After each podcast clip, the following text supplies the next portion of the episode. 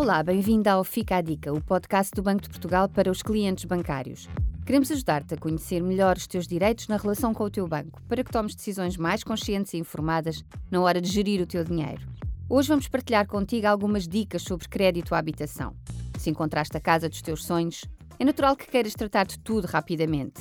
Mas lembra-te, o crédito à habitação é uma relação para toda a vida. Não aceites uma proposta sem comparar alternativas. Como é que fazes? É simples. Todas as propostas de crédito têm uma ficha de informação associada. A ficha de informação normalizada europeia, que tem os dados de que precisas para comparar as ofertas. Compara as fichas das propostas que te parecem interessantes. Não olhes apenas para o spread. Olha também para a TAEG, a taxa anual de encargos efetiva global, e para o METIC, o montante total imputado ao consumidor.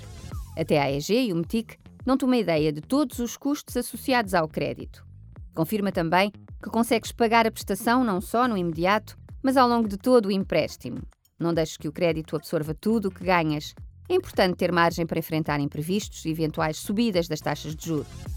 A ficha de informação normalizada europeia, o documento de que falámos há pouco, mostra-te o que acontece à tua prestação se no futuro a taxa de juro aumentar. Analisa bem essa informação antes de fazeres o crédito e, sobretudo, não te precipites. Coloca todas as questões ao teu banco e se tiveres dúvidas, visita o portal do cliente bancário. Lá encontras muita informação que te pode ajudar, incluindo um simulador para calculares a prestação do crédito.